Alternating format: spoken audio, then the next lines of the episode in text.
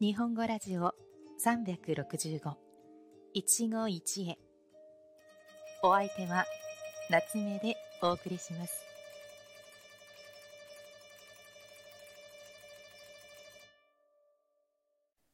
皆さんこんにちは。夏目です。このラジオでは365日毎日簡単な日本語で日本語や生活の話題を皆さんに紹介しています。短いので毎日聞いて日本語の勉強に役立ててくださいね。さて、今日も引き続き水のつく言葉シリーズをお届けします。今日の一語は水が合わないです。皆さん聞いたことはありますか？その土地の環境や組織などに馴染めないことを言います。例えば、せっかく転職したが、新しい職場は水が合わないため、毎日が息苦しい。または、新天地を求めてこの町に引っ越してきたが、どうにも水が合わないので、元の町に戻ろうと思う。というように使います。語源はわかりませんが、水が合うというと、私は真っ先に魚を思い浮かべます。淡水魚は海の塩辛い水には住めませんし、海水魚も川や湖には住めませんよね。また、アユという魚は水のとてもきれいな川にしか住むことができません。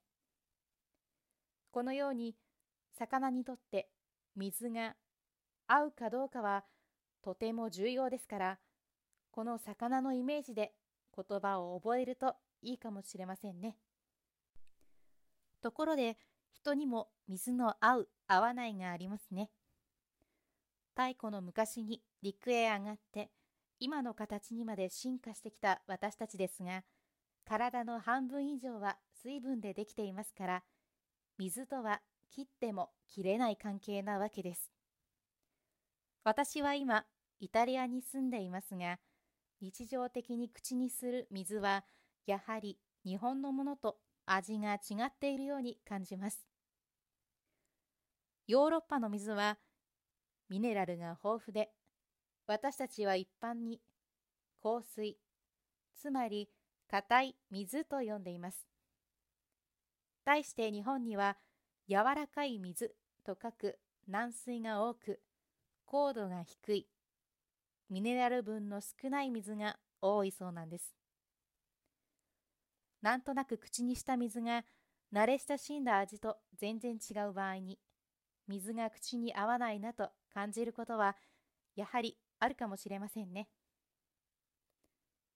余談ですが私が鹿児島県の桜島という火山の島に行った時そこのスーパーマーケットでなんとなく買ったお水がとても美味しかったのをよく覚えています。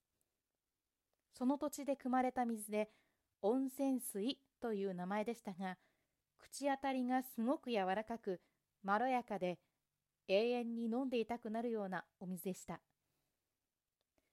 それ以来、お水の味に目覚めてしまって、一時期いろいろな銘柄のお水を買ってきて味比べをしていましたが、今のところ桜島のお水を超える味にはまだ出会えていません。桜島に旅行へ行く予定があるという人は、ぜひお水を買って飲んでみてくださいね。さて、どうだったでしょう？皆さんはどんなお水が好きですか？また、好きなお水の銘柄はありますか？気になったという人は、ぜひ私のように水の飲み比べをして自分に合う水を探してみてくださいね。最後まで聞いてくださりありがとうございました。それではまた次回お会いしましょう。良い一日を。またね。